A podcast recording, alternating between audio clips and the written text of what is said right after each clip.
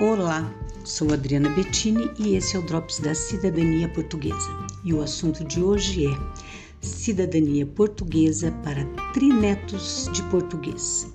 A possibilidade de adquirir a cidadania portuguesa para trinetos de português depende de algumas circunstâncias. As opções mudam de acordo com quem ainda esteja vivo na família.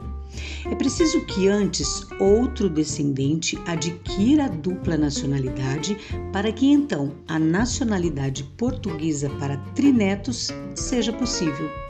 Na prática, a situação de pedido vai depender de quem está vivo na família, pois não é possível pular duas gerações seguidas.